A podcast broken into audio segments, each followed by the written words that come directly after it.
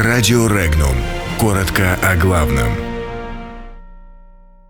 Киев готовится к новым ударам по Донбассу.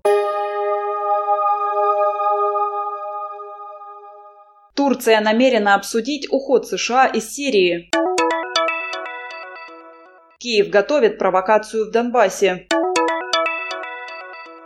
Компании США не собираются покидать Россию. Пермском крае суд рассмотрит апелляцию по делу о запрете Знамени Победы. Число жертв цунами в Индонезии увеличилось. Министр иностранных дел Турции Мевлют Чавушаглу готовится к поездке в Москву, чтобы обсудить вывод американских войск из Сирии. Об этом сообщает турецкий телеканал NTV. Чавушаглу заявил, что намерен посетить Россию и обсудить политическое урегулирование в Сирии.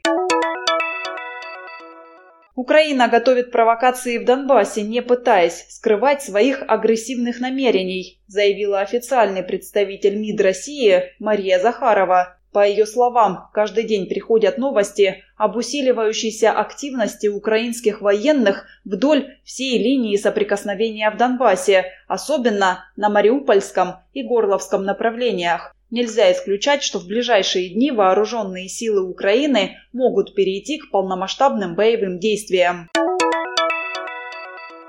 Несмотря на введение администрации США антироссийских санкций, американские компании не думают об уходе с российского рынка. Об этом заявил глава Американской торговой палаты в России Алексис Родзянко. По его словам, в текущем году те американские предприятия, что уже работают в России, не сокращали свое присутствие на рынке.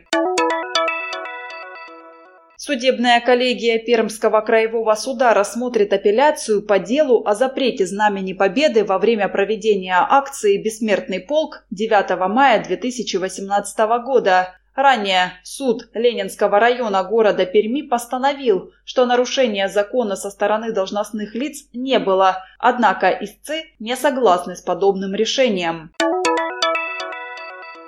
На основании промежуточных данных в результате цунами в Индонезии погибли 373 человека, около полутора тысяч получили ранения, около 130 человек пропали без вести и более пяти с половиной тысяч человек были эвакуированы во временные убежища. К значительному числу жертв привело также отсутствие раннего предупреждения о цунами. Подробности читайте на сайте Regnum.ru.